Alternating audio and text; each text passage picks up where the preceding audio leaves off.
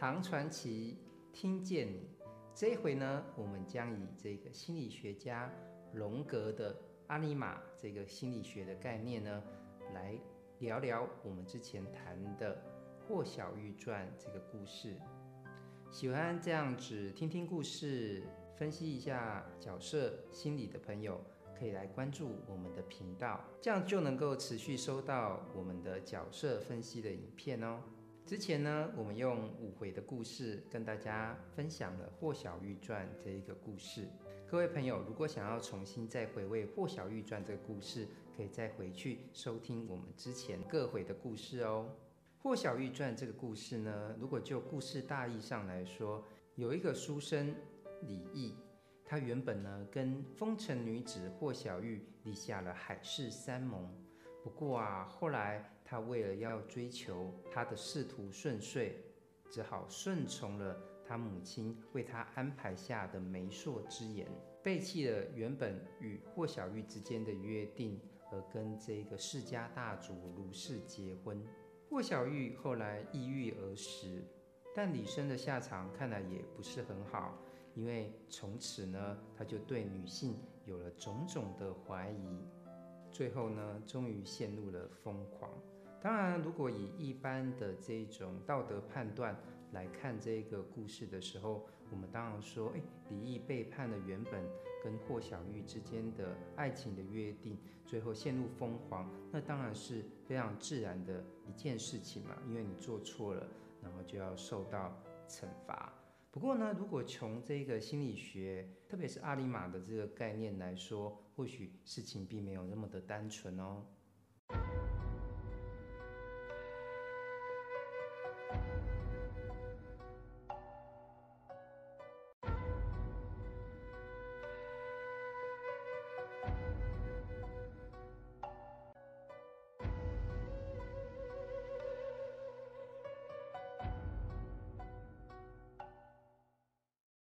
因为我们来想想，那个原本的故事的结局是说，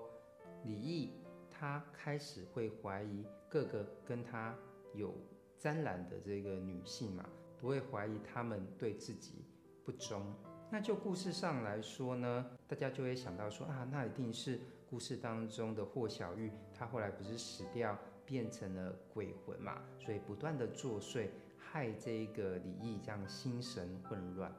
不过，就心理学上面的的概念来说呢，嗯，其实呢，就荣格来看，那是李毅他内心的阿尼玛这个原型的力量失衡了。嗯，大家听到了一个名词，就是阿尼玛，就有点困惑，这是什么？其实阿尼玛呢，呃，简单来说，就是男性内在心里面的女性的一个力量啊，也就是所谓的女性的原型。那荣格为什么特别会讲到这件事情呢，因为他本身是一个心理学家，也是一个精神分析医生。那有一天呢，他就探索他自己的内在，就发现他内在里面好像有一个女性的一个人物。嗯，他终于在潜意识里面发现了这个女性人物之后，就跟他持续的发生对话。后来也透过这个对话，使得他的意识，然后跟他潜意识当中的这个女性的力量，就得到了一个整合。就此呢，荣格就提出了阿尼玛，也就是男性内在的女性的原型力量这样的一个概念。也就是说呢，我们一般可能会讲，有一些男生呢，可能会有了恋母情结。那就这个荣格的角度来说，其实。与其说是恋母情结，还不如说这一些男生呢，这一些男性呢，他们内在有一个寻索阿尼玛，也就是内在女性力量的一个原型驱力。那其实你不要小看这个阿尼玛，因为如果相对于一个男性来说，其实女性的力量，其实它通常代表的可能就是呃滋养、关爱，甚至是包容。所以，我们回到这个《霍小玉传》的一个故事上来说，你想想看，一开始的这个李毅，他怎么样去？因为他自负他自己很有才华，所以他想要找到跟他匹配的这个女性呢，他会重视的是呃女性的外表，呃是不是绝美？他认为说，哎，女性外在的那一份绝美呢，才可以配得上她内在的一个才华。所以某一种程度上，她已经失去对女性力量真正本质上的一个认识。固然，女性可能是天生相对于男性有她自己的一个呃身躯跟姿态美，可是女性她内在的真正的一个力量，就像我刚刚说的，其实代表的是一种爱、滋养以及包容。所以，当这个李益对这个女性的一个判断失去了一个准确性之后，哎，果然他后来的呃这个故事的发展呢，以他自己为主嘛，就是要追求自己的显耀啊、达贵的仕途，所以他就背弃了霍小玉，因为某一种程度上，他是把霍小玉界定为一个身躯美的一个部分。由于这个荣格呢，特别讲到了这个阿尼玛，就是男性当中的内在的一个女性。不过，随着历史发展、文化史的发展，渐渐的，我们也会认为这样的说法其实是有一点不太对的。也就是说呢，我们开始会比较重视的生理上的男性，追求的内在心理上的这个女性，我们更会把阿尼玛视为是一种阴性的一个力量。否则，它可能会成为异性恋的一个理论的一个框架。所以呢，这一种阴跟阳的一个整合，其实跟中国文化当中太极就讲阴与阳的一个整合，其实我觉得是有一个连结的。因为事实上，荣格本身。他在发展他自己心理学的这个理论的时候，本身其实也吸收非常大量的中国的一个哲学，甚至是世界上的各种的神话。既然讲到这个阴与阳的一个调和，如果就回到这个心理学或是荣格的心理学的角度上，他会就会更跟你强调一件事情，就是说，当我们的意识去好好的认识我们潜在的潜意识的时候。其实最重要的一个部分是要把潜意识的力量带回到意识的身上来进行一个整合。也就是说，有时候我们常常觉得自己不够强壮，或是意志力很薄弱。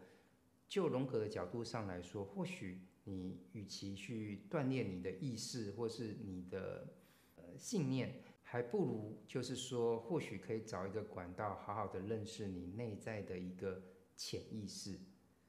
因为我们潜意识其实是一个很巨大一个宝藏，但是这个宝藏常常都是上着锁的。诶，怎么会特别讲说上着锁呢？因为在我们的社会当中，其实充满着很多的框架，呃，跟意识形态都在限制着我们的各种的力量。具体来说，嗯，我们常常就会说，诶，我们的外表是一个男生，那其实你就要去呼应着你外在生理男性的这个。躯体，然后所以你就要有一个男性的特质的一个展现，你就会开始想说，哎，那为什么会是这样子呢？为什么是什么？为什么这世界怎么就是这么的，一就是一，二就是二？外在你是男性的一个身体形象，那内在你的心里就要对应着呃外在身体的呃男性形象的状态，去凸显出男性的这个意识。这个链接是其实说真的也太太僵化了。换句话来说，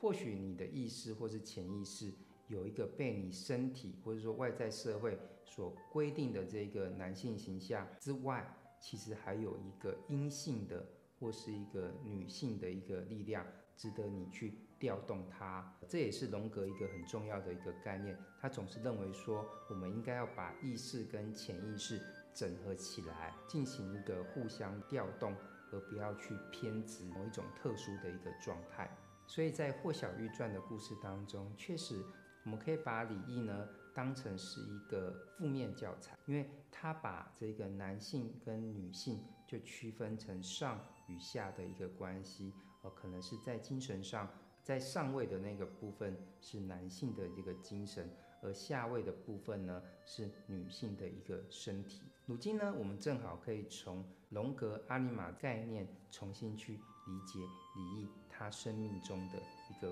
困局，找到他自己潜意识当中真正所钟爱的霍小玉，以及霍小玉所代表的庞大的阿尼玛隐性的原型力量。